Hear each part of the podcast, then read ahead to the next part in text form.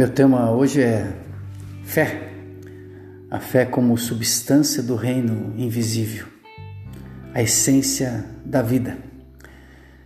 Pela fé entendemos que os mundos foram criados pela palavra de Deus, de modo que o invisível não foi feito daquilo que se vê, conforme Hebreus 11, 3 descreve.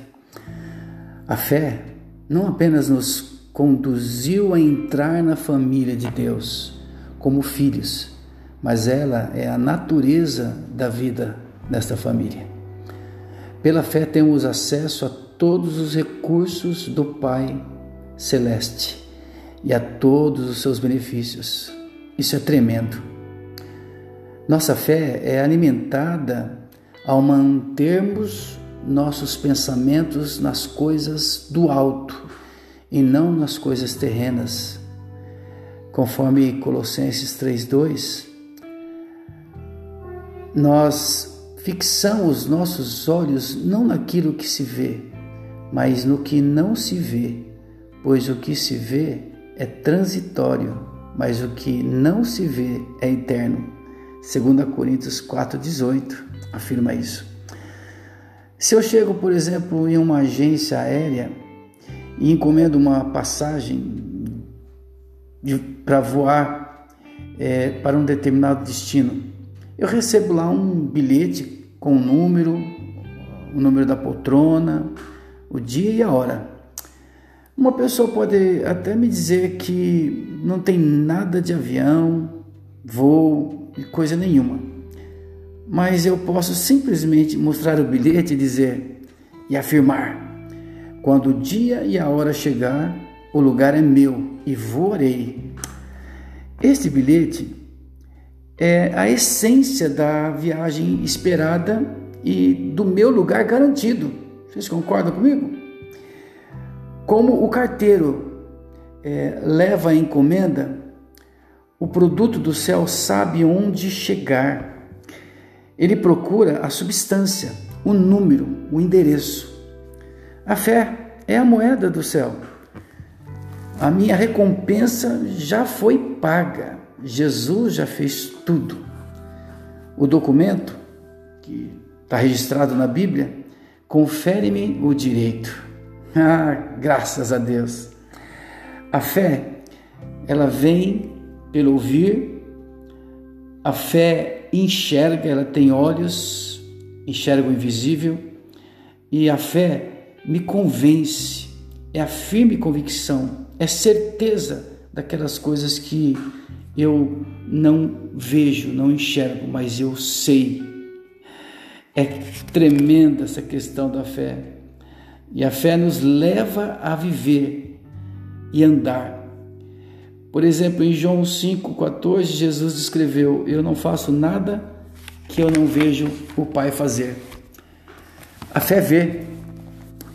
Sabe, a nossa fé ela provê ouvidos, ela provê olhos para nós vermos e também provê asas e pés para voarmos e para caminharmos.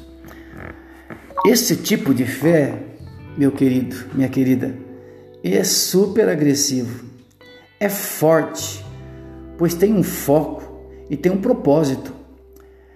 A nossa confiança no poder e autoridade de Deus e Pai nos torna fortes e capacitados para tomar o reino de Deus à força, para me apoderar dele, conforme até é o ensino de Mateus 11, 12, afirmado por Jesus.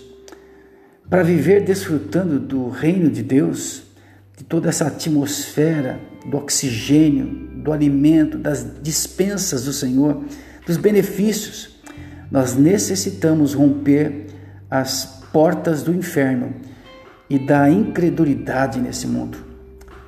Sabe, queridos, nossa autoridade e poder, ao mesmo tempo, é encontrada no descanso da nossa fé, no grande Deus e não na minha pequena fé muitas vezes.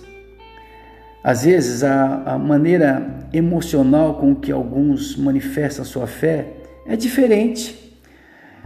Eu vou dar um exemplo, ou melhor, dois exemplos. O primeiro é do cego, ou dos dois cegos que ficavam assentados à, à beira da estrada.